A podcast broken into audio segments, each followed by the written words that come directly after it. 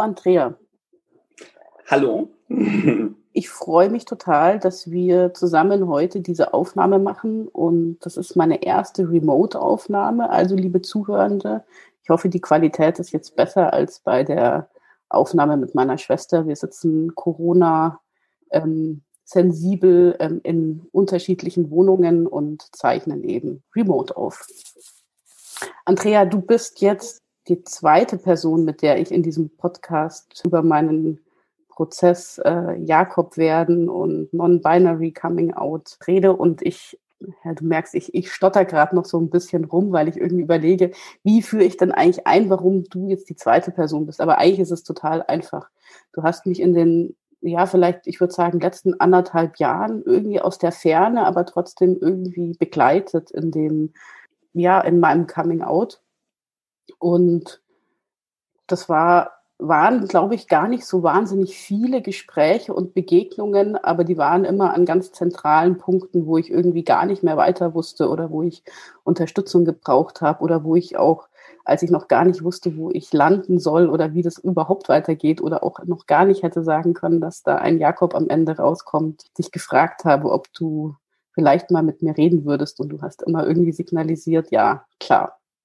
Und vielleicht muss ich jetzt erstmal kurz erklären, wer du bist Du bist Andrea von der Transinter-Beratungsstelle. Vielleicht magst du dich selber mal vorstellen. Ja, äh, puh, äh, vorstellen, okay. Nee, ich, ich dachte mir nur, ja, so viel habe ich ja gar nicht gemacht, so viel war ich ja gar nicht da, sondern es war halt einfach, hey, Geschwisterchen braucht Hilfe, also äh, da sein und, ne, ja. Ja, mein Name ist Andrea, ich bin schon Seit ungefähr 2013 bin ich in der Trans-Community aktiv und ja, seit ein paar Jahren auch in der TIP am Arbeiten, seit 2017. Aber das ist halt auch nur ein Teil von dem. Aber ein sehr wichtiger Teil, wo ich mich auch sehr drüber freue und ich fühle mich unglaublich geehrt, die zweite Person zu sein. Das ist so, ah! Genau, ja. Kannst du vielleicht noch einen Satz zur Tipp sagen, damit unsere Zuhörenden wissen, was die Tipp genau ist?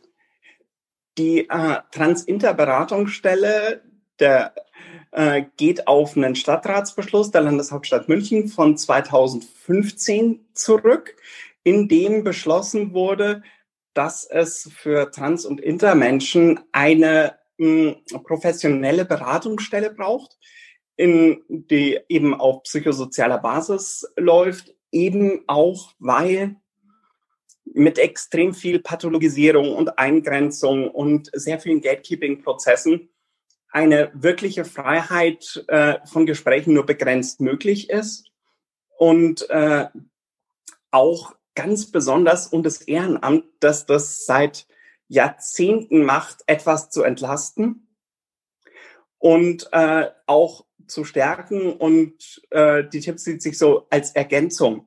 Nicht niemals als äh, wir übernehmen jetzt alles oder co, sondern es ist einfach ein Bereich, der den Vorteil hat, äh, ja, äh, die meisten EhrenamtlerInnen haben keine äh, Supervisionsprozesse, kennen sich nicht mit dem Ganzen aus, wie man damit umgeht, wenn man Dinge erfährt und hört, die vielleicht ein bisschen anstrengend auch für sich selbst sein können.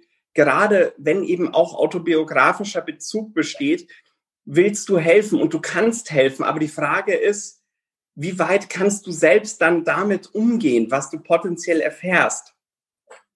Genau. Plus ja. viel Zeit für Schulungen. Yay.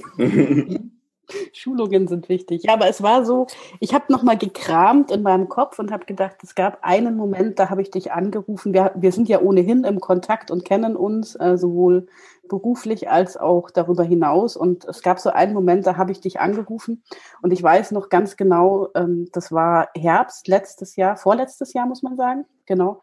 Und ich weiß noch genau, wo ich stand und in welcher Situation das war. Und ich kann dir sehr genau beschreiben, das Gebäude, das war ein LMU-Gebäude, weil ich gerade ein Seminar gegeben habe. Und ähm, ich habe dich, glaube ich, in einer Pause angerufen. Das war völlig unangemessen, aber irgendwie war es so, ich dachte, ich muss, ich muss dich jetzt anrufen und dich fragen, ob du irgendwann mal mit mir reden kannst und dich auch fragen, ob ich vielleicht dann auch nicht dich treffen kann in der Tipp, weil ich dachte, oh Gott, ich kann auch nicht die Tipp betreten und es kriegen Menschen mit, dass ich jetzt die Tipp betrete und mich beraten lasse. Und ähm, genau, dann kann ich mich erinnern, hast du gesagt, ja klar, jederzeit, an jedem Ort, den du willst. Ja. und das, das war völlig selbstverständlich, das war keine Frage.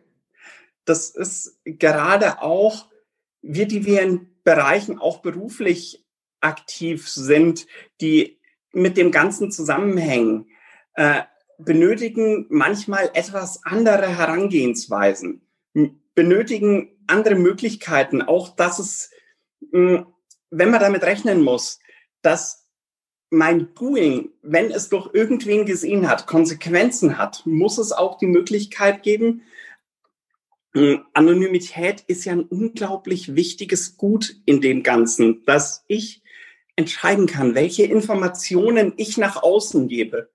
Und wenn ich gezwungen bin, an einen spezifischen Ort zu gehen, von dem ich genau weiß, dass an der Stelle das einen Effekt hat, dann ist die nicht mehr so gegeben. Und ja, deswegen keine Frage. Außerdem mag ich dich. ja, das beruht auf Gegenseitigkeit. Aber äh, weißt du noch, ich habe damals, glaube ich, gar nicht wirklich gesagt, worum es geht, oder? Nö. Ja. Aber ich rieche sowas. Du hast es, okay, du hast es gerochen. Ja, ich, ich hätte es dir damals, glaube ich, auch noch nicht so genau sagen können. Auf jeden Fall, ich glaube, der, die zwei, der zweite Punkt war dann, als wir, ähm, ich habe hab in meiner Facebook-Timeline nochmal so gescrollt und ich, ähm, es gab im Dezember, gegen Ende Dezember, ähm, kurz vor meinem Coming Out, habe ich eine kryptische Nachricht auf Facebook geschrieben äh, und habe ein Foto von mir veröffentlicht, wo ich einen Bart habe und habe sowas geschrieben wie ähm, ein Zitat aus, aus, aus einem Bob Dylan-Lied, dieses I stepped in the middle of seven sad forests and any gender does not fit. Also any gender does not fit war jetzt nicht Dylan, aber ich habe es quasi kombiniert. Ähm, und dann hast du dich bei mir gemeldet. Also ich ja. habe gar nicht bei dir gemeldet, sondern du hast dich bei mir gemeldet und interessanterweise nicht nur du, sondern eine ganze Reihe von Personen aus der Trans-Community. Und ähm, du hast dann wieder gesagt, jederzeit. Und es hat dann dazu geführt, dass wir uns getroffen haben. Mhm. Das war ein ziemlich bemerkenswertes Treffen für mich. Kannst du dich daran das freut erinnern? Mich. Ja, ein ganz kleiner Spaziergang. genau, es war zwischen den Jahren. Mhm. Ähm, und du hast dich, glaube ich, eingepackt, weil es hat geregnet und es war grausig kaltes Wetter und wir waren an der Isar unterwegs und du hast dich in zehn Schichten eingepackt und hattest einen Rucksack dabei und Getränk und warst vorbereitet auf sehr viel und lange Zeit. Und äh, ich habe gesagt, ich kann gar nicht sitzen, weil ich es nicht ausgehalten habe zu sitzen, während ich darüber geredet habe. Und dann ja. sind wir hoch und runter gelaufen und hm. all meine Fragen gestellt, oder? Ja, nicht alle, aber ziemlich viele. Und es war ja auch wichtig, ich musste ja auch genügend zu essen und trinken notfalls für dich beihaben, weil wer weiß, ob du zu diesem Zeitpunkt fähig bist, auf deine Selbsterhaltung zu achten. Ne? Deswegen war auch ein großer Rucksack nötig. Ja, das war, also das war wirklich, das war total toll und bemerkenswert und hat mich schon auch ähm, berührt und getragen, so in dem Gefühl, es ist ja eine völlige Ausnahmesituation. Also es ist eine, so dieser Prozess kurz vor dem Coming Out ist eine solche Ausnahmesituation in jeder Hinsicht. Ähm, und gleichzeitig war ich trotzdem auch überrascht, weil du ja sozusagen sowohl auf Geschwisterebene dann äh, dich an mich gewendet hast, aber ja gleichzeitig auch auf professioneller Ebene da warst. Das ist ja tatsächlich auch die Besonderheit an der Stelle tatsächlich, dass alle Menschen, die dort arbeiten, einen autobiografischen Hintergrund haben, eben weil diese Besonderheit ist, dass äh, du eine, eine Schwelle auch hast. Immer wieder, wenn du zu einer Stelle gehst, wenn du zu einer professionellen Stelle gehst, So, weiß denn die Person überhaupt, wovon ich rede? Und wie du es vorher gesagt hast, es haben sich ganz viele Leute aus der Community an dich gewandt, als du das geteilt hast. Weil wir das wahrnehmen. Das sind äh, in einem Bild und einem Text können zehntausende Botschaften drin sein und unglaublich viele von denen fühlen sich halt an, ach, ich erinnere mich noch an die Zeit und ich glaube, da braucht je Mensch meine Hilfe und mal schauen, was ich tun kann.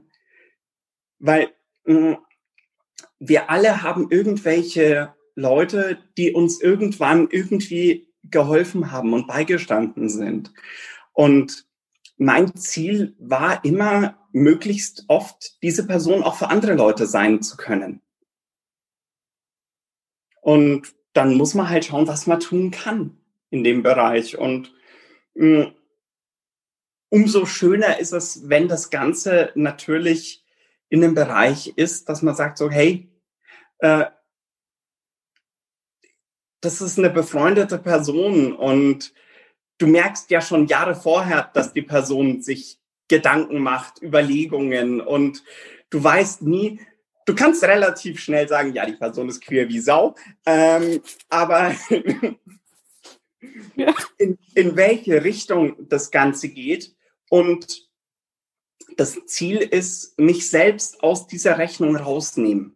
Ich bin dabei, ich helfe, ich unterstütze, aber ich versuche nicht zu beeinflussen, weil es ist dein Weg, es ist deine Situation und ich weiß viel über generelle Situationen und Co, aber ich werde niemals wissen können, was in dir vorgeht.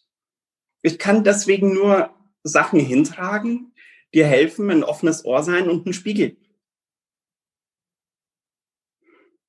Ja, das ist dir total gut gelungen. Ich habe mich auch gefragt, so, was ist eigentlich der Punkt, der so sehr geholfen hat? Und ich glaube, das ist genau das, was du gerade geschildert hast, eben, dass du zugehört hast, dass du meine Fragen beantwortet hast, dass du an manchen Stellen von dir erzählt hast, ohne das auf mich zu übertragen oder so, sondern gesagt, auch Beispiele gegeben hast, wie es sein kann. Und vor allem aber irgendwie so dieses Angebot da zu sein und das zu sehen. Also vielleicht das, das hat mich vielleicht am allermeisten berührt, dieses Gefühl ge zu haben, gesehen zu sein in diesem, in diesem Chaos, das das ja auch war. Und das manchmal auch immer noch ist. Keine Angst, das bleibt. Und das ist das Wundervolle. Wenn du irgendwie in einer Welt lebst, die verschiedene Dinge nicht sehen will, ist es, wann immer du rausgehst aus diesem Bereich, wird's ungewöhnlich, wird's seltsam und wundervoll. Genau so ist es. Ich habe auch gedacht, weil eigentlich, was ich wirklich eine spannende Frage finde, ist die Frage von Professionalität dahinter. Das interessiert mich natürlich auch über mich persönlich hinaus. Und ähm, eigentlich das, was du gemacht hast, würde ja, würde man ja eigentlich nicht machen und man würde sagen, naja, ähm, das ist ja gerade nicht professionell, weil du diesen Schritt gemacht hast. Und das, was ich daran so bemerkenswert finde, ist, dass es genau das die Professionalität ist, die es braucht, in diesem Bereich zu arbeiten, auch diesen Schritt an der Stelle ab und zu zu tun, den du getan hast, oder? Mm, also sagen wir so, ich nehme normal nicht Kontakt zu Menschen auf. Also mhm. ich arbeite nicht proaktiv. Das Proaktiv kam einfach aus einer Freundschaft. Ansonsten ist natürlich der professionelle Rahmen, ich muss reaktiv agieren. Ich muss mit den Menschen sein, aber es ist durchaus nicht unüblich, dass es manchmal mit einer Person ein Spaziergang ist, der notwendig ist gerade unter Corona-Bedingungen waren die Spaziergänge häufiger, weil diese eben die Möglichkeit geben, ne? bei uns ums Eck ist der alte Südfriedhof, das ist mega schön, da einfach durch die Gegend zu laufen und sich mit den Leuten auszutauschen. Weil mh, hm, die Professionalität ist so ein bisschen das Problem mh, hm, in allen Bereichen, in denen autobiografische Erfahrungen. Das heißt, ähm, Das ist also absolut grandiose Arbeit macht in äh, Berlin äh, Les Migras. Das ist, die haben ein Konzept, da können wir nur von träumen. Das ist halt eine Peerberatungsstelle und die sind sich immer bewusst, dass ein autobiografischer Hintergrund dich näher ranbringt, aber natürlich auch äh, gefährdeter macht, weil du äh, auch auf eigene Erfahrungen zurückgreifen kannst. Und es kann eine Retraumatisierung mit eigenen Erfahrungen oder Ähnlichem hingehen. Aber dies ermöglicht einfach in einer, in einem Bereich, also im, äh, im Transbereich und im Interbereich noch sehr viel mehr, dass eine unglaubliche Pathologisierung da ist. Dass es Menschen gewöhnt sind, dass über sie geredet wird von Menschen, die keine eigenen Erfahrungen haben, die keine Möglichkeit haben, da jetzt reinzugehen, sondern ja, wir machen das jetzt da so, weil ähm, wir sind uns sicher, dass das hilft. Und in dem speziellen Bereich ist es dann, äh, wenn auf einmal eine Person kommt zu dir und sagt, hey, ich kenne das auch, und äh, da ist dann an der Professionalität das Wichtige, sich selbst aus der Rechnung nehmen zu können. Also für mich waren unglaublich wichtig die äh, verschiedenen Seminare zu sozialwissenschaftlicher Forschung, wo dir immer wieder klar wird, du musst dich selbst rausnehmen. Und zwar in jedem Satz, in jeder Frage. Einfach so, ich kann mit meiner eigenen Info helfen vielleicht, aber ich muss sehr dediziert damit arbeiten, wann ist dies notwendig, wann hilft's in dem Bereich und wann könnte es auch potenziell eher störend sein. Boah, jetzt habe ich viel geredet. Nein, äh, ich ich habe sehr äh, gespannt zugehört. Es ist tatsächlich ja genau das, was die Professionalität ausmacht, auch auf dem Schirm zu haben, wann es einen selber auf welche Art und Weise involviert. Also das würde ich immer sagen, ist in Beratungstätigkeit die eigenen Hausaufgaben gemacht haben in Bezug auf die eigene Biografie. Und auch auf dem Schirm zu haben, dass die auch nie zu Ende sind, sondern es immer mal wieder neue gibt, mit denen man vielleicht nicht gerechnet hat oder so.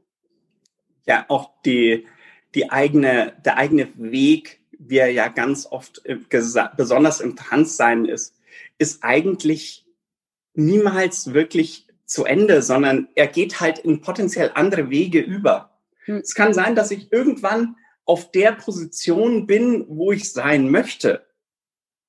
Äh, aber das bedeutet ja nur, ne, der Weg ist zu Ende, wenn ich diese Welt verlasse. Aber nicht vorher. Ja. Und ja, und auf der Position sein, wo man sein möchte, heißt ja nicht, dass es einen zwischenzeitlich nicht doch auch nochmal in irgendeine andere katapultiert, eine Welt, die man dann wieder, man dann wieder den Weg irgendwo finden muss. Das ist zumindest meine Erfahrung. Ja. Geschlechtsidentität hat auch sowas von, ich komme wieder. Ja. I'll be back. Wenn wir jetzt über Coming Out reden, also ich meine, Coming Out ist ja irgendwie so ein bisschen, wir hatten es auch gerade, es ist ja nicht ein einmaliges Ereignis oder eins, das man innerhalb von ein paar Wochen abgeschlossen hat. Ich würde aber trotzdem ganz gern nochmal auf diesen Punkt kommen von, ähm, gibt es irgendwie was, wo du sagen würdest aus deiner Erfahrung, das ist das, was hilft? Ähm, oder kannst du das so gar nicht sagen, wenn du jetzt irgendwie eine Person vor dir hast und dir denkst, die ist so kurz vor die Welle zu nehmen? Planen überlegen. Wie, also ein inneres Coming Out. Ich habe nur extrem wenig Leute generell getroffen, die noch kein inneres Coming Out hatten. Weil diese Person findest du nur über andere Bereiche.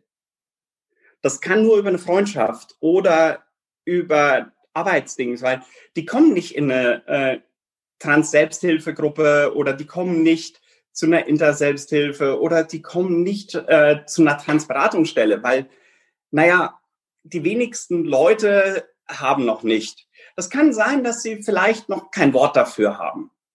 Aber es gab schon eine, okay, ich assoziiere mich weit genug mit dem Bereich, um mich dort sicher zu fühlen. Und äh, gerade wenn es ins äußere Coming Out geht, das ist ja äh, nach der äh, Coming Out und dann vom Deutschen Jugendinstitut, ist ja äh, bei Jugendlichen zwischen vier und sieben Jahren zwischen dem inneren und dem äußeren Coming Out. Äh, bei erwachsenen Menschen, meine Güte, das können auch mal 50 Jahre sein. Das ist einfach wie ich mit dem Verschiedenen. Und gerade mit dem äußeren Coming Out ähm, drüber nachdenken, am besten auch mit einer Vertrauensperson drüber reflektieren. Wir gehen manchmal hin und machen Rollenspielsituationen, wo dann quasi ganz klar überlegt wird, was bedeutet das, wenn jene Person ja, nein, wie auch immer reagiert. Und generell gebe ich den Tipp, dass die schlimmsten Gedanken, ich kenne tatsächlich keinen einzigen Fall, wo die schlimmsten Gedanken auch nur annähernd erfüllt wurden. Das ist so, wir, wir alle haben furchtbare Ideen in unserem Kopf, wie schlimm es sein könnte. Und ich kenne tatsächlich keine Person, wo das auch nur annähernd in den Bereich ging. Ich, was nicht heißt, ich kenne nicht schlimme Geschichten. Aber so schlimm ist es im Normalfall äh, nie gekommen, wie die schlimmsten Sachen, die wir uns ausgemalt haben. Ich finde, das ist wirklich bemerkenswert, weil du so sagst. Ich hatte im Vorfeld jetzt nochmal genau diese Studie auch angeschaut vom Deutschen Jugendinstitut, weil ich diese Zahlen, die du genannt hast, gerade auch nochmal genau nachlesen wollte. Und ähm, das hat mich schon, also ich weiß das ja und ich kenne die auch und ich zitiere die oft, aber es ist schon Wahnsinn, wenn man sich überlegt, das ist eine Jugendstudie. Also das heißt, die, die Personen mit ihren, mit, die, die 40 werden, um sich dann damit ähm, zu outen, die sind da noch gar nicht drin. Ähm, und unter den Jugendlichen, ähm, unter den Transmädchen, die brauchen rund sieben Jahre vom inneren Coming Out bis zum äußeren Coming Out in der Lebensphase, wo ja ohnehin so viel passiert. Und ähm, bei Trans-Jungs oder Männern sind es ungefähr vier Jahre, glaube ich. Ähm, das fand ich jetzt schon auch nochmal, also immer wenn ich mir das angucke, bemerkenswert, was das für ein langer Prozess ist. Und ich habe, an mich wenden sich ja seit einiger Zeit, nicht, nicht erst seit meinem Coming Out, sondern auch schon davor, äh, zunehmend auch Transpersonen äh, oder ähm, Menschen, die junge Transpersonen in ihrem Umfeld haben. Und ich habe auch immer gesagt, irgendwie sucht euch Unterstützung und wartet lieber noch ein bisschen. Und im Moment beschäftige ich mich ein bisschen mit der Frage, dieses mit dem Warten, das sage ich weniger, aber ich sage das mit der Unterstützung und ich sage das mit dem, probiert euch aus, probiert Namen aus, mhm. probiert Pronomen aus mit Leuten, denen ihr vertraut, sucht euch ein Umfeld, das euch trägt. Ähm, weil es natürlich eine total sensible Phase ist. Und ich bin total froh, inzwischen sagen zu können, es gibt die Trans-Interberatungsstelle. Das finde ich wahnsinnig entlastend, das sagen zu können. Äh, mit, so einem, mit so einem Gefühl, da könnt ihr euch hinwenden und das ist auch richtig gut und wendet euch auch dahin. Ja, das freut mich auf jeden Fall sehr, auch dass du uns eben als Unterstützung auch äh, die wirklich auch sicher genug ist, wahrnimmst. Ja, total. Und ich, also ich meine, ihr habt ja auch, es gibt ja nicht so viele Transinterberatungsstellen deutschlandweit. Ihr seid sogar die größte deutschlandweit, kann das sein? Oder seit nicht? der Gründung waren wir die größte. Ihr seid seit der Gründung die größte. Waren wir die größte und wow. wir sind jetzt mit 3,5 auch die größte großartig. Manchmal mag ich meine Stadt, die ja auch meine Arbeitgeberin ist, wirklich wahnsinnig gerne. Und es ist trotzdem, und es ist auch so, dass ich, wenn ich bundesweit mit Personen rede, dass ihr natürlich ein Begriff seid und dass ihr ein Bezug seid und dass es klar ist, dass es eine ganz wesentliche und auch eine Grundlagenarbeit ist, die ihr da gerade macht. Ähm, es gibt so eine Frage auch nochmal zum Coming Out, jetzt nicht nur, wenn es um die Person selber geht, sondern auch um wenn ich jetzt irgendwie beispielsweise eine Lehrkraft bin oder Sozialpädagogin oder ähm, in welchem Feld auch immer ich irgendwie unterwegs bin und mir denke ähm, oder das mitbekomme oder sich es zum einen ahne vielleicht oder zum anderen auch eine Person habe, die sich an mich wendet. Gibt's, hast du da irgendwie einen Rat oder einen Sowas, woran man sich vielleicht festhalten kann, was man sich leicht merken kann? Oder was rätst du Personen? Hm. Wenn noch, äh, also generell eine, eine positive, ich musste nur kurz schauen, bei uns ist was durch die Gegend geflogen. Äh, ähm, generell eine positive Haltung, eine unterstützende Haltung. Vielleicht, wenn es eine Möglichkeit gibt, irgendwie einen positiven Film, irgendwas in dem Bereich, nicht auf die Person spezifisch. Also wenn ich sage, das ist ein Klassenzimmer, dann kann ich ja einfach mal so zu einem äh, Bereich was Positives laufen lassen. Ich kann äh, winzig kleine äh, Slogans machen. Ich kann einfach mal Flyer von uns auslegen, von anderen Transorganisationen. Was wir auf jeden Fall wissen, die äh, schutzbefohlenen Kinder, Menschen sehen das. Die laufen durch die Gegend und achten auf alles. Und so eine kleine Regenbogenflagge, eine kleine Transflagge, irgendwas hat sofort einen Effekt. Das ist so generell. Ansonsten auch gerne einfach äh, bei der Tipp einen äh, kollegialen Beratungstermin machen, weil eine generelle Aussage ist mega schwer, weil wir kennen die Situation nicht und es ist eben doch jede Situation von jedem Menschen teilweise so extrem unterschiedlich. Das ist ja tatsächlich die Besonderheit im äh, Transbereich dass aus absolut allen Bereichen der Gesellschaft, aus allen Bereichen äh, des Lebens Menschen beteiligt sind. Ne?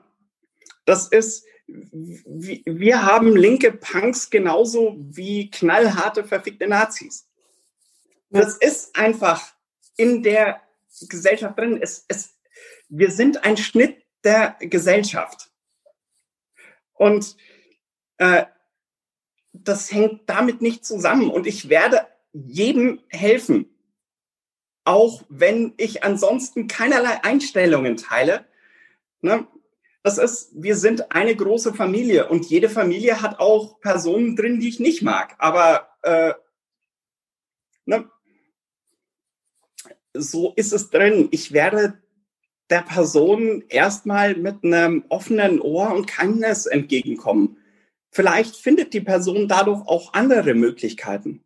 Ja, kann höchstens sein, dass ich potenziell von irgendeinem Aussteigerprogramm zufällig Sachen auch hinliege.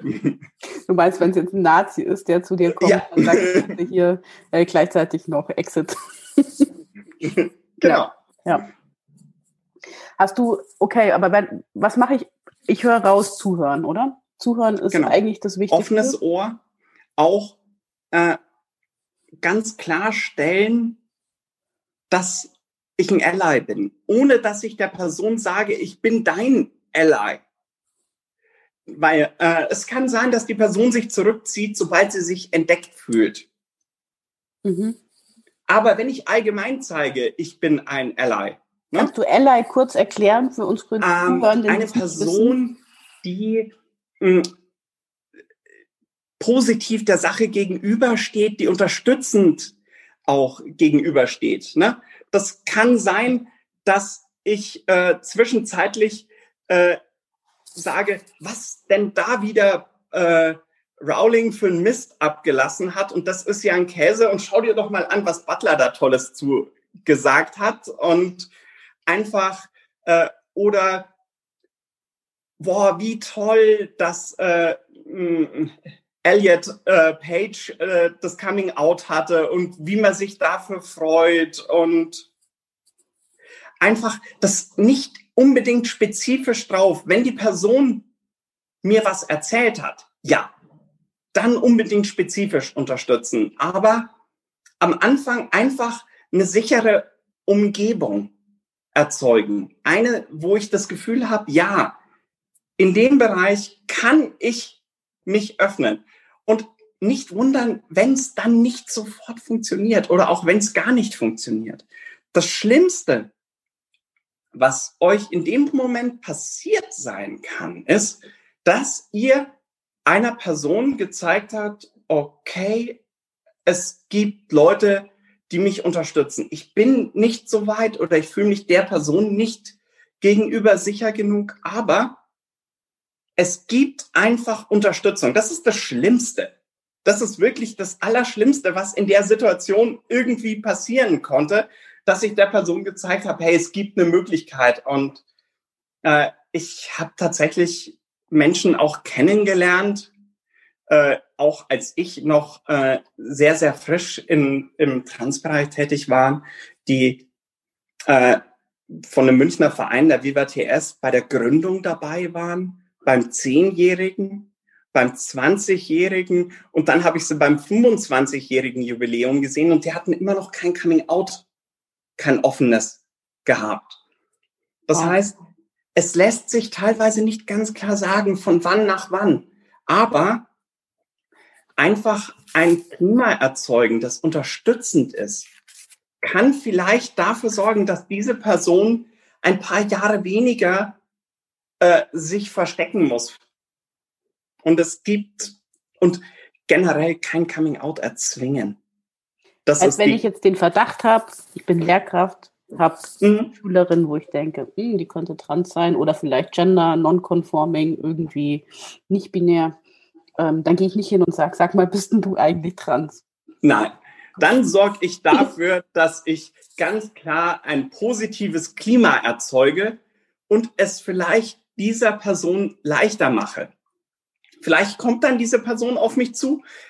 Vielleicht habe ich es aber auch geschafft, dass sie auf den anderen zugehen konnte. Ich, ich beeinflusse deren Welt, ich beeinflusse deren Leben. Aber es liegt nicht an mir zu entscheiden, wann eine Person so weit ist, dass sie sich einem Thema stellt. Ja, ich habe, ich, denke auch, also wenn ich in meiner Biografie zurückgucke oder auch ähm, darüber nachdenke, was habe ich für Signale von Menschen aufgenommen, ich weiß, dass ich sehr, sehr viel, also ich habe ich kann mich an sehr kleine Signale erinnern, noch aus der Schulzeit. Ich habe, das sind alles Dinge, die ich sehr intensiv abgespeichert habe, so wie, so wie man intensiv diese Momente wie dieses eine Telefonat im Herbst vor eineinhalb Jahren mit dir, ähm, wo ich irgendwie genau weiß, wo ich stand und wo ich rumgelaufen bin und wie, wie alles um mich herum aussah. Also so, so sehr intensive Erinnerungen. Und, und das sind, die habe ich auch an Signale, die Menschen irgendwie aussenden. Äh, an Signale von Menschen, an Lehrbücher und Co. Ich erinnere mich noch gut dran, dass ich in der siebten Klasse das Biobuch immer und immer wieder aufgeschlagen habe. An einer Seite, es waren irgendwie, ich glaube, 200 Seiten war das Buch und auf einer Seite war gleichzeitig äh, Homosexualität, HIV und auch, ich würde es niemals so nennen, aber es stand da unten drin auch Geschlechtsumwandlungen. Mhm. Und ich habe diese Seite immer wieder aufgemacht und ich hatte nicht begriffen, wieso. Ich wusste nur, dass das unglaublich prägend und unglaublich wichtig für mich war, aber äh, ich konnte es zu diesem Zeitpunkt nicht artikulieren. Warum würdest du nicht Geschlechtsumwandlungen sagen? Ähm, ich würde ganz klar sagen, ja, dass du dein Geschlecht schon die ganze Zeit hast. Es ist deine Expression, die, dein Ausdruck, dein Zeigen nach außen, das sich verändert. Und es kann auch sein, dass die eigene Wahrnehmung davon sich verändert. Das ist so ein bisschen, wir haben das ja ganz oft äh, bei Menschen, die zuerst binary trans sind und anschließend sich Richtung non-binary orientieren, weil sie hauptsächlich eine Sache wissen. Ja, mein assigned gender ist totaler Bockmist. Und wir alle sind Teile dieser ja, Gesellschaft und der geprägten Informationen. Und was wir halt kennen, ist, äh, es gibt weiblich und männlich. Und wenn ich auch nur irgendwie da rausgehe, gibt es noch nichts, an dem sich unser Gehirn orientieren kann. Wir müssen das erzeugen, wir müssen das schaffen, wir müssen das durch andere Menschen lernen. Wir sehen es an Vorbildern, wir sehen es aber auch an Erkennen und Reflexion. Und eine äh, ich nenne es dann üblicherweise Geschlechtsangleichung, ist, dass ich irgendwas an meinem Körper gefunden habe, das nicht zu meiner geschlechtlichen Wahrnehmung passt, das mich potenziell verletzt, das mich äh, mit extremem Stress ausstattet oder was mir einfach nicht gefällt und ich hätte was anderes lieber. Hm. Und dann suche ich Maßnahmen, die mich mehr in diesen Bereich bringen. Und deswegen sage ich eher, ja, ich gleiche mein Äußeres, meine Darstellung, meine Körperlichkeit an das an, wie ich es gerne hätte. Und ja. also geschweige denn, dass das Idee einer Umwandlung irgendwie ist so krass binär geprägt und ich glaube einfach nicht an eine Binarität in keiner Form, weder bei Sex noch bei Gender. Äh, Ja, ich muss auch sagen, es ist ja so, ähm, nicht binär ist ja jetzt auch noch nicht so lange rechtlich möglich, äh, einen nicht-binären Geschlechtseintrag zu haben oder auch zu leben und es kommt nicht vor. Und ich merke aber jedes Mal, ähm, wenn zum Beispiel Pronomen richtig abgefragt werden oder Anreden und ich nicht gezwungen bin, mich als Mann oder Frau einzutragen, sondern auch noch divers oder keine Angabe als Option habe, wie krass glücklich mich das macht und wie mhm. mich das auch berührt oder wie, wenn, wenn in Texten einfach nicht nur von Frauen und Männern geschrieben wird, sondern auch non-binäre Menschen erwähnt werden. Mhm. Ähm, es ist, also ich, ich nehme das immer wahr und es ist jedes Mal so, dass es so ein, irgendwie das heilt an Unsichtbarkeit, die es irgendwie 40 Jahre in meinem Leben gab. Also so als Kind aufzuwachsen ist ja für non-binäre, also in, mein, in meinem Alter gab es es ja nicht. Also es gab ja kein non-binär als Wort oder so. Es gab nur irgendwie ein inneres Wissen, das über mein Geschlecht, das aber keinen Spiegel hatte außen. Und das ist, und das ist ja auch tatsächlich äh, bei, das trifft ja nicht nur die, die bereits ein Coming Out hatten. Das trifft ja auch unglaublich jene, die gerade schauen und suchen und noch keine Worte haben. Die noch nicht wissen, das kann noch auch vor dem inneren Coming Out sein. Das kann einfach sein, boah, weiblich, männlich, äh, oh, was, was, was, was steht da? Oh. Also, ne, äh, so ein bisschen wie, äh, ich weiß nicht, kennst du Steven Universe? Nein. Äh, fantastische äh, Serie und dort gibt es, äh, der Hauptcharakter ist Steven und die beste Freundin ist Conny und die gehen zwischenzeitlich eine Fusion ein und werden zu Stavoni. Und, äh, und Stavoni ist, hat es geschafft, dass in den USA tatsächlich Kinder, ganz, ganz kleine, weil das ist eine Serie, die sich auch an kleine Kinder orientiert, völlig selbstverständlich mit einer Nicht-Binarität. Und äh, es gab so einen kleinen Bericht und dann so, oh, uh, you, you, your friend, uh, uh, wie war's? Uh, Noah, uh, are they a boy or a girl? Oh, they are neither. Und dann so, ah, like Stevoni. Und das Kind fängt wieder an, weiter zu malen. Das ist so dieses, okay, wenn es einfach mal drin ist, auch schon sehr früh, sehr einfach. Es ist ja diese Idee, dass männlich und weiblich klar definiert sind, begehe ich manchmal damit, dass ich in der Schulung den Leuten sage, schreibt mal auf äh, zehn Dinge, die für euch typisch männlich, typisch weiblich sind. Und dann lege ich die hin und es gibt niemals die gleichen Überschneidungen und immer wieder mega Überschneidungen auch zwischen den verschiedenen Bereichen. Das heißt, nur weil wir glauben, dass männlich und weiblich absolut eindeutig sind, sind es nur die gleichen Worte für unterschiedliche Ideen, die wir in unseren Köpfen haben. Und äh, es ist ja schon, du gehst in ein anderes Land und äh, typisch weiblich, ne? Mein Name ist Andrea. In Deutschland typisch weiblich. In Italien typisch männlich. Also äh, immer diese Idee, es ist so eindeutig und so einfach. Irgendwann, äh, ich weiß nicht, ich glaube, du warst da, da, das war, oh, das ist lang her, war ich mal äh, für einen kurzen Vortrag wo eingeladen, wo dann äh, kam, wie viele Geschlechtsidentitäten gibt's, wurde ich gefragt.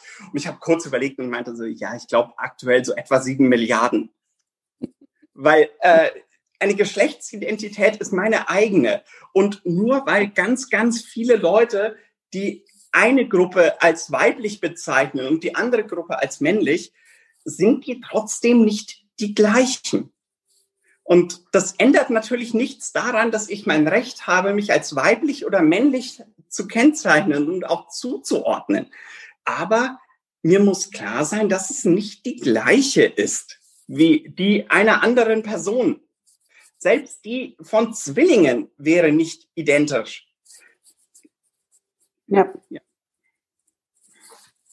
Ich habe ähm, mir fällt gerade dieses Bild ein, das äh, non-binär erklärt, was ich weiß nicht, ob du das kennst, das sind so zwei Kreise und es gibt irgendwie diesen einen Kreis, wo dann irgendwie männlich, weiblich in der Mitte ist non-binär und dann gibt es einen zweiten Kreis, der irgendwie total bunt ist und eben auch irgendwie männlich, weiblich, aber es ist auch völlig klar, es gibt total viele Positionen da drin und mhm.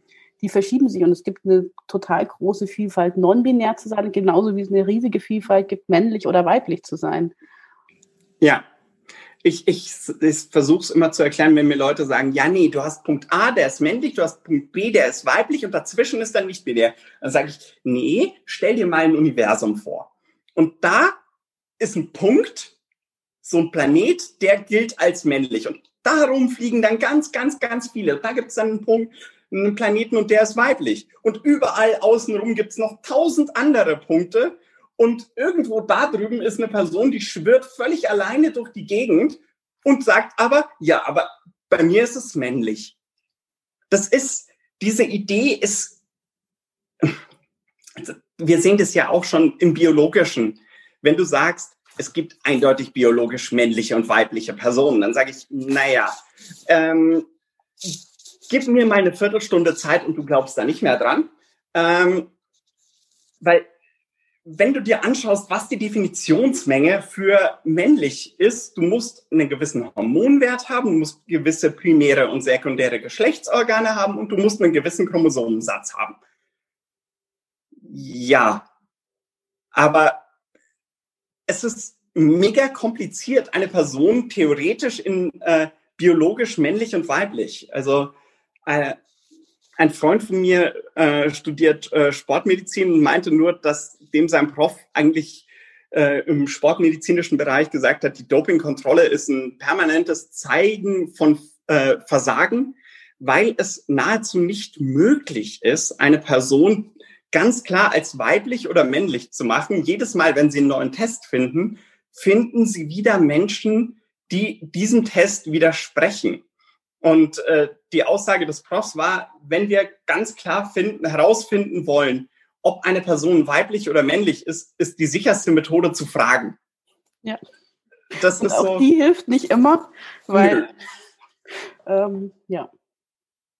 Ja, nee, ich kann sagen, bist du weiblich oder männlich und die Person kann immer noch sagen, nein. Genau, so ist es. Ja, oder manchmal weiß ich es auch ja selber nicht. Ich meine, ich hätte dir vielleicht mit 20 gesagt, dass die Kategorie Frau irgendwie nicht passt. Und mit 25 hätte ich gesagt, ich bin queer. Mhm. Und ähm, mit vielleicht 35 habe ich angefangen zu sagen, ich bin Frau und nicht binär. Mhm. Und ähm, jetzt sage ich, ich bin nicht binär und gleiches, vieles gleichzeitig und das wechselt auch manchmal. Ähm, also so, und was ist aber dann das Richtige, weißt du? Und das ist die Sache. Das Richtige ist zu einem Zeitpunkt etwas anderes wie zu einem anderen. Weil, äh, meine Güte, Menschen legen immer einen mega Wert auf ihre Gedanken. Aber Gefühle sind Millionen Jahre älter als Gedanken. Und äh, wir versuchen mit Gedanken und Worten Dinge zu beschreiben, die wir fühlen. Und deswegen kann eine Geschlechtsidentität, die verändert sich nicht, sondern wir haben einfach versucht zu ergründen, was ist und was wir gerade zu dem Zeitpunkt gesehen haben, haben wir versucht zu beschreiben. Und dann erfahren wir dadurch, dass wir eine Aussage getätigt haben, mehr. Und das kann sein, dass das diese Aussage wieder in Kontext sieht. Das ist so wie diese Idee der absoluten Wahrheit. Ne? Nee, die gibt es nicht. Aber gleichzeitig gibt es schon sowas, wenn ich das so für mich beschreibe, dass es in den all den anderen Beschreibungen, die irgendwie teilweise gepasst haben, teilweise überhaupt nicht, auch sehr schmerzhaft waren, mhm. ähm, plötzlich so ein Gefühl gibt von, es passt. Mhm. Und das ist ein so überwältigendes, großartiges, glücklich machendes Gefühl. Ich habe, also ich habe keine Worte dafür, die dieses Gefühl wirklich gut beschreiben können. Also weder das Gefühl, dass es passt, wenn ich angeredet werde und es ist nicht mehr mich falsch fühle, genauso wie es mit meinem Körper passt. Also es ist wirklich, und das ist sowas, das, wo ich so denke, das ist das, was du meinst mit dem Fühlen vielleicht. Genau, das ist, was wir spüren, ist so viel komplexer, wie wir in Worte fassen können. Aber wir sind Wesen, die unglaublich gerne etwas in Gedanken fassen, auch um sich etwas, sich selbst zu erklären. Und wenn ich auf einmal was habe, wenn ich ein Label finde, das sich richtig anfühlt, dann besteht die Möglichkeit, dass ich dieses Ding auch wieder aufrufe in meinen Gedanken. Dann besteht auch die Möglichkeit, dass ich das kommuniziere. Dann besteht die Möglichkeit, dass ich mit anderen Leuten drüber rede es besteht auch die Möglichkeit, dass ich Peers finde, weil es gibt noch keine Möglichkeit, dass ich irgendwie nach Gefühlen suchen kann. Ne? Ja, das ist, ja. ich kann nur nach Worten suchen und ich kann mit Worten versuchen, Gefühle zu beschreiben. Mhm. Aber, naja,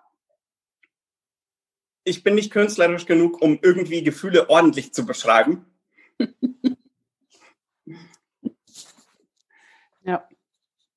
Ich muss jetzt noch mal kurz zu dem Coming Out zurückkommen, weil äh, ich meine, wir könnten natürlich, wir könnten wahrscheinlich auch so einen Mehrtages-Podcast aufnehmen, wenn wir all diese Themen besprechen würden. Aber ich, deswegen komme ich jetzt noch mal zum Coming Out zurück und zu dieser Frage. Es ist ja, wir haben ja gesagt, es ist kein einmaliges Ereignis, sondern es ist irgendwie ständig. Und ich, ich, ich denke relativ viel darüber nach, was der Unterschied ist zwischen meinem lesbischen Coming Out, das ich irgendwie mhm. mit 18, 19, 20 hatte, und dem Coming Out jetzt als nicht-binärer Mensch. Und für mich ist es ein sehr, sehr großer Unterschied in meiner, in, in der Tragweite, was es mit mir tut und auch ähm, in dem, dass es bei meinem Coming Out als lesbischer Mensch irgendwie immer auch eine Entscheidung an, an dem Punkt gab, das zu sagen oder nicht. Und mhm. der Unterschied jetzt ist im Moment, ich, ich kann das gar nicht mehr entscheiden. Ich, es ist, ist irgendwie, es ist zwar ein ständiges Coming-out, weil jeder Person, die mich noch nicht als Jakob äh, kennengelernt hat ähm, und mich davor kannte, ähm, wird das irgendwie automatisch, aber man sieht es mir ja auch an. Und ich weiß dann auch irgendwann gar nicht mehr, ist es überhaupt noch Coming-out oder was ist es denn eigentlich? Das finde ich total schwierig und es gibt ja auch Kritik an diesem Begriff des Coming-outs, weil es ja auch ein mhm. sehr weißes Konzept ist und sozusagen auch so, also ich, ich habe es für mich irgendwie noch nicht so sortiert, aber ich merke so, es ist irgendwie auch so ein Thema, um das ich kreise und ähm, ja. Ja, äh, der, der größte Vorteil, was das Coming Out als Lesbe begeht, ist gleichzeitig einer der größten Probleme. Das ist die unglaubliche Unsichtbarkeit. Das heißt, du hast im lesbischen Bereich den Vor- und Nachteil gleichzeitig, dass du es nicht permanent musst. Ne? Wenn zwei Frauen irgendwie äh, Zuneigung zeigen, ach ja, das sind beste Freundinnen oder äh, whatsoever. Und äh, es ist auch so, dass es einfacher ist, in dieser Gesellschaft potenziell eine äh, Expression zu haben, die eher maskulin wirkt und von der Gesellschaft gesehen wird. Die wird als äh, Statusgewinn gesehen und ne, wir leben nach wie vor in so einem furchtbaren Patriarchat. Ne, egal wie viele Leute sagen, das gibt's nicht mehr, ich sag, okay, geh mal vor die Tür. Ähm, deswegen ist es tatsächlich die Möglichkeit, äh, das eher auch zu verschweigen. Das heißt, du hast eine Wahl, ob du jetzt drüber reden willst. Und dir ist das auch permanent in deinem Coming-out-Prozessen, die du regelmäßig hast und auch in all deinen Überlegungen bewusst, dass du diese Möglichkeit hast. Plus, wir haben auch äh, eine, ja, ich würde sagen, mindestens 20 Jahre mehr Sichtbarkeit und mehr Unterstützung in dem Bereich. So, jetzt da, wenn du sagst, du bist trans, du bist binär trans, das verstehen zumindest Menschen noch. Ne? Das können sich die meisten noch irgendwie mit ihren furchtbar seltsamen Erklärungen, die du da oft hörst. Also teilweise zieht sie die Schuhe aus, aber die Menschen können sich noch irgendwie irgendwas drunter vorstellen. So, jetzt da nehmen wir mal an, du machst ein nicht-binäres Coming-out. Das heißt, du bist zusätzlich zu deinem eigenen Coming-out auch noch erklärbar. Das bist du zwar immer bei einem Trans-Coming-out, aber du kannst in einem binären Coming-out zumindest an irgendwelche Ideen, die die Menschen haben, andocken. Das kann ein Bockmist sein, aber es kann dir viel Arbeit abnehmen. Und manchmal ist es einfach, okay, ich lasse die Leute in ihren seltsamen Ideen, weil äh, ich will so ein bisschen Ruhe. Jetzt da, wenn du nicht binäres Coming Out hast, dann stehen die meisten Leute erstmal da, ja, es gibt doch nur Männer und Frauen. Lass uns doch da noch mal, äh, ich verstehe das nicht.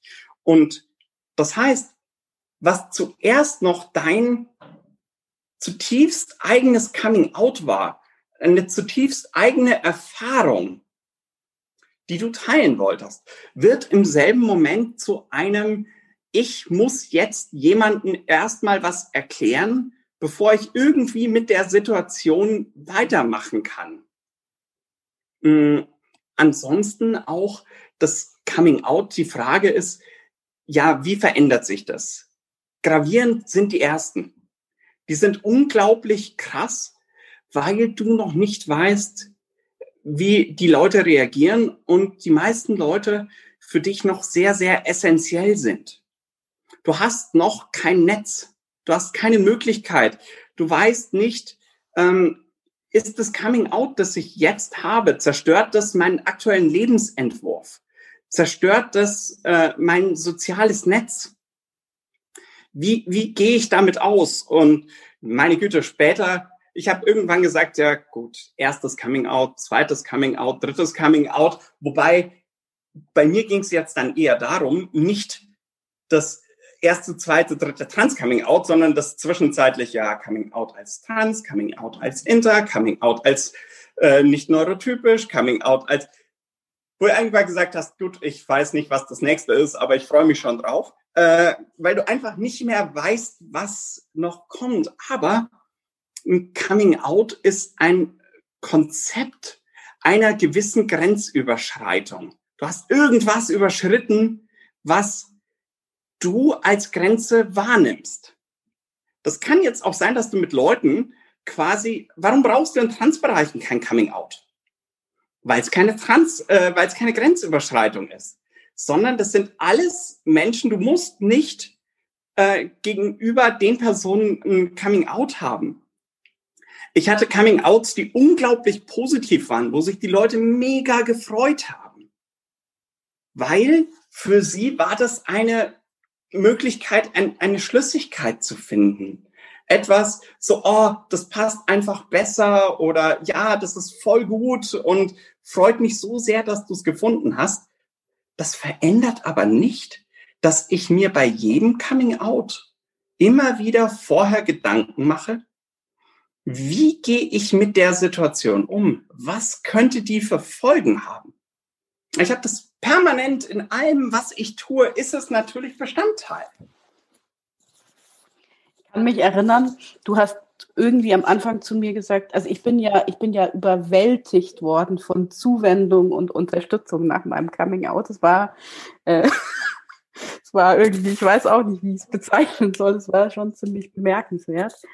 Ähm, und gleichzeitig und das hat es natürlich auch gut und leicht gemacht und gleichzeitig ist es trotzdem, wie du sagst, jede, bei jeder einzelnen Person wahnsinnig krass und anstrengend. Ich habe irgendwann aufgehört zu, zu zählen, wie in den ersten zwei Monaten nach meinem Coming Out, mit wie vielen Personen ich lange persönliche Gespräche einzeln geführt habe, in wie vielen äh, Gruppensituationen ich Gruppenrede und Antwort gestanden habe, wer ich bin. Und ähm, es gab so einen, es gab es gab zwei Aspekte. Das eine ist, da war ich irgendwie nicht wirklich darauf vorbereitet, ähm, dass in dieser überwältigenden Unterstützung das mich trotzdem nicht davor schützt, wie schwer es ist. Ähm, und dass auch diese formulierte Unterstützung, ähm, die ist zwar schön, aber im Konkreten ist es manchmal so, dass die Menschen sehr viel näher geworden sind, die am Anfang nicht überschwänglich waren, sondern mhm. mal so ein bisschen Stück zurückstanden und ähm, sich das angeguckt haben und die sich dann irgendwie im Verlauf als total starke Verbündete herausgestellt haben. Ähm, das ist das eine. Und das andere ist, du hast gesagt, und du hast relativ am Anfang, glaube ich, gesagt, äh, ich weiß nicht, ob ich es genau hinkriege, dass es unglaublich, dass es unglaublich viel ähm, Energie zieht.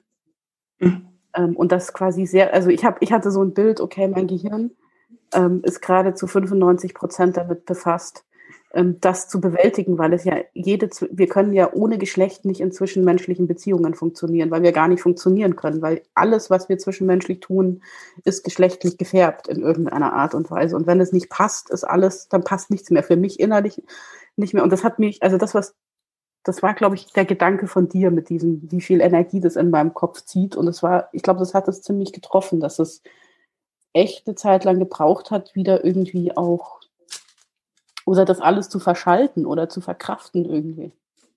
Das ist ja äh, so ein Coming Out äh, beeinflusst ja jegliche deine Handlungen. Und du musst ständig drüber nachdenken, was könnten die Konsequenzen sein und wie geht's in dem Bereich um und was machen wir in jenem Bereich und wie könnten die Auswirkungen bei XY sein? Na, was sagt potenziell die Erbtante? Was sagt äh, das Ganze? Wie läuft es übrigens mit meiner Krankenversicherung? Und äh, ja, was mache ich jetzt da? Sozialversicherung, kriege ich da eine neue Sozialversicherungsnummer? Ähm, kann ich mir übrigens die Hormone leisten? Äh, werden die eigentlich gezahlt? Wie geht's rüber in äh, dem Bereich? Was bedeutet das für meine Freundschaften? Und naja, das Ganze ist halt permanent da. Egal was du tust, das sind Themen, die da sind. Das ist eben das, wo ich auch gesagt habe, nein, dein Gehirn läuft schon auf Hochleistung im Leerlauf. Ne? Und dann musst du halt schauen, wie kann ich damit umgehen? Was bedeutet diese Situation für mich? Und das bedeutet für jeden Menschen natürlich was anderes. Und je mehr Simulationen du auch potenziell ablaufen lässt, desto anstrengender wird's. Und all diese Dinge sind natürlich auch potenziell durch beeinflusst durch ein Coming Out. Ne? Das heißt, wenn ich ein Coming Out bei einer Person habe, die äh, meine Arbeitgeberin ist, und ja, natürlich, es darf mir nichts Negatives daraus erwachsen. Dafür gibt's ja Schutzmechanismen und Co. Und ja, ich weiß, wie viele Leute ihren Job verloren haben. Und äh, das sind alles Bereiche. Und das heißt, ich habe verschiedene Wege, wenn ich ein Coming Out bei einer Person habe. Ne, die zum Beispiel Chefin. Ne, Vielleicht ist äh, die Chefin, die Person, mega unterstützend, das Team gar nicht. Oder umgekehrt. Und vielleicht ist niemand unterstützend oder vielleicht sind alle unterstützend. Und anhand von dem ergeben sich auch wieder verschiedene Handlungsstränge für unglaublich viele meiner Bereiche. Und das ist halt einfach Bestandteil, dein Gehirn läuft. Und du kannst da ziemlich wenig gegen machen, dass das erstmal da ist. Ja, es ist, es ist, ähm, und gleichzeitig ist es aber auch so großartig und spannend, weil es so ein Lernprozess ist und ich so viel, ich lerne so viel über Geschlecht.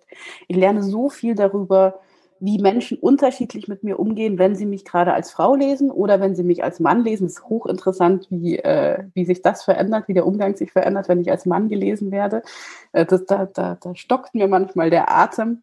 Und ich denke, ja, wir haben hier wirklich echt patriarchale Verhältnisse. Und was aber auch passiert, wenn ich uneindeutig gelesen wird, was das für Verunsicherung auch auslösen kann und wie ähm, das gut gehen kann. Ich habe so eine Erfahrung gemacht, ähm, wo mir sehr viele zurückgemeldet haben, dass es ihnen sehr geholfen hat. Und das ist, glaube ich, da habe ich typmäßig den Vorteil, dass ich gerne darüber rede, äh, grundsätzlich mhm. erstmal und Fragen beantworten kann und man mich viel fragen kann und ich das auch immer kommuniziert habe und gesagt habe, ihr könnt mich fragen, ich sage euch schon, wenn die Fragen zu viel sind und mhm. ich habe immer versucht, so Anleitungen zu geben, damit, weil natürlich das nicht geübt ist, äh, wie redet man eine non-binäre Person an und dann habe ich immer versucht zu sagen, so, so ist es gut für mich und wenn du Fragen hast, frag und äh, wenn du üben willst, üb.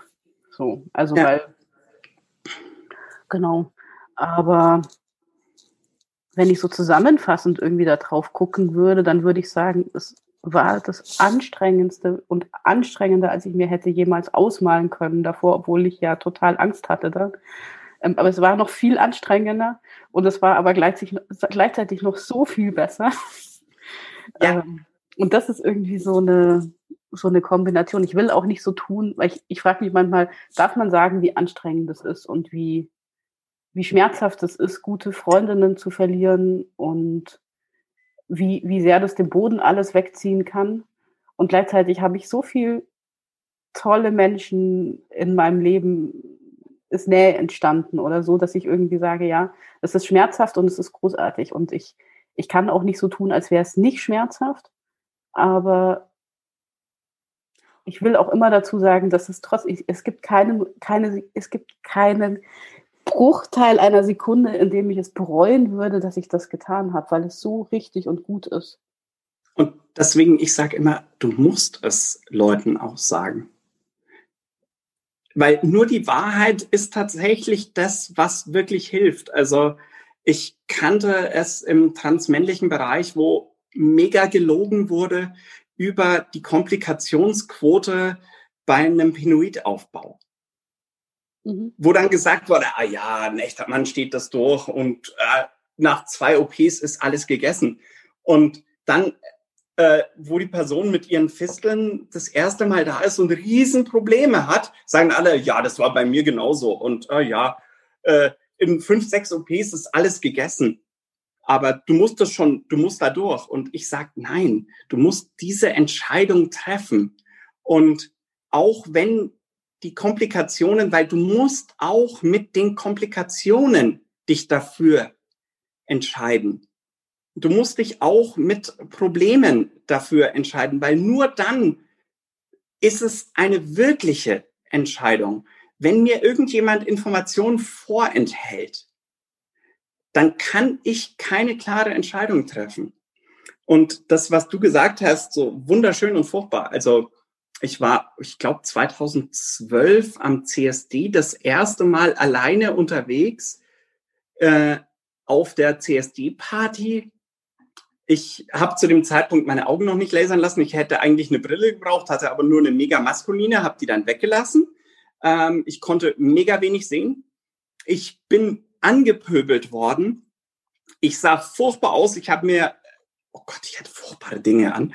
Äh, ich habe mir zwischenzeitlich mit furchtbaren High Heels, äh, wo ich keinerlei Übung hatte, äh, mein, mein Knöchel halb verstaucht. Es war ein furchtbarer Abend. Es war der schlimmste Abend wahrscheinlich, den ich je hatte. Ich wurde beleidigt, ich wurde blöd angemacht, ich habe äh, ein bisschen Gewalt erfahren. Und als ich rausging, war nur die Frage, wann machen wir es wieder?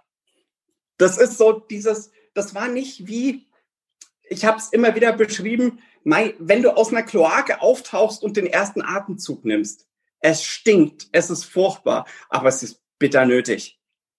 Und das ist es ganz oft, dass, dass du Leute hast, dass die ersten Erfahrungen, die du potenziell alleine sammelst, ohne Unterstützung, furchtbar einschüchternd sein können. Und du merkst trotzdem, ja, aber es ist ein anderer Teil meiner Gefühle, die einfach sagen, ja, mach weiter.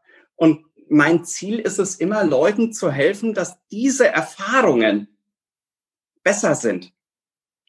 Dass Leute quasi nicht hilflos alleine blöd in der Gegend rumstehen, sondern äh, Hilfe haben. Und gerade deswegen sind auch Peer-Gruppen so unendlich wichtig.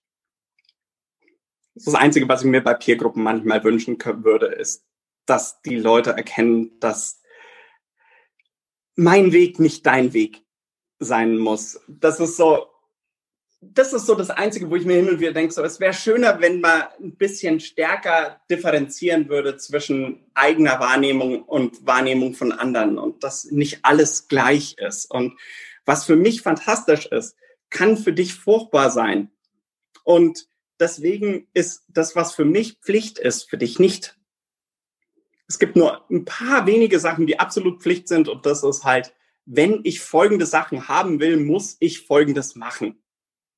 Das kann im medizinischen sein oder äh, im rechtlichen, aber äh, nur wenn ich genau diese Sache will, muss ich was machen. Ansonsten, die Welt ist offen und frei und wir alle haben unterschiedliche Arten und es ist ja genauso wie, meine Güte, äh, wo wir vorher darüber gesprochen haben, äh, weiblich-männlich ist extrem unterschiedlich. Genauso ist Trans und Envy. Keine Person ist irgendwie wie die nächste. Und was für die nächste Person fantastisch ist, äh, kann für die andere furchtbar sein. Und wir können nur füreinander da sein und uns gegenseitig unterstützen.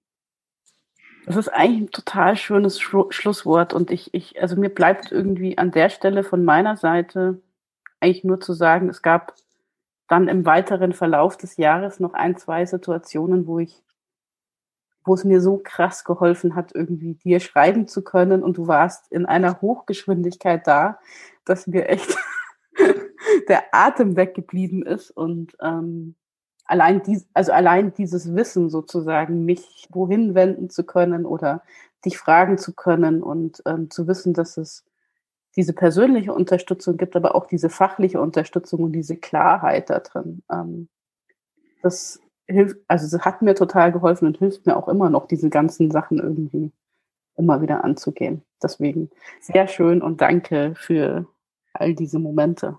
Sehr, sehr gerne. Gibt es denn irgendwas von deiner Seite noch, was du ganz dringend sagen magst?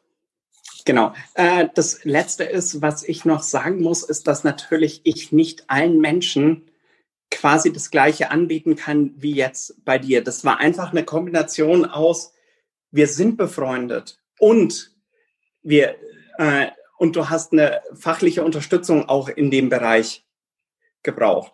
Das heißt, ich werde immer auch fachlich für die Leute da sein, aber ich kann nicht mit jeder Person äh, lange äh, an der Isar entlang gehen, weil das ist tatsächlich äh, eine Sache, die einfach auch aus dem Freundschaftlichen erwachsen ist. Aber ich werde für jede Person, die eine Anfrage an uns stellt, auch zur Verfügung stehen.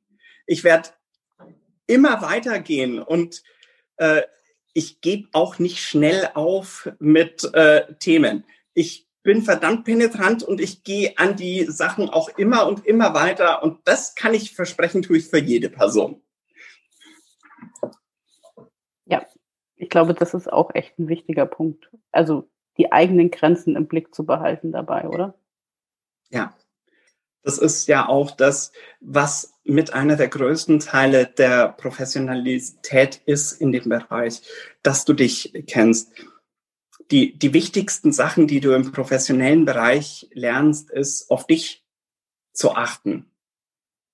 Das ist, als ich noch in der Selbsthilfeberatung gemacht habe, die war nicht so krass unterschiedlich. Die war sehr unterschiedlich in spezifischen Bereichen. Ich habe viele nützliche äh, Werkzeuge und Co gelernt, aber ich habe vor allem gelernt, auf mich zu achten. Ich hatte früher Beratungen vier, fünf Stunden an einem Abend nachdem ich die ganze Woche durchgearbeitet habe und habe dann das Wochenende gebraucht, mich potenziell davon zu erholen. Das ist das, was in der Selbsthilfe oft fehlt. Diese Möglichkeit zu lernen, wie, wann muss ich wie auf mich achten? Und das ist einer der größten Vorteile von einer professionellen Stelle. Auch mach dir keine Sorgen. Die Person, die dir gegenüber sitzt, weiß, wie sie damit umgeht die Person, die dir gegenüber sitzt, äh, kann auch mit deinen schlimmsten Sachen umgehen. Die Person hat auch Hilfe, wenn sie die braucht. Deswegen Hilfe suchen, äh, wann immer es geht, das ist mit der größte Vorteil in dem Bereich. Danke, Andrea, für das Gespräch. Sehr, sehr gerne.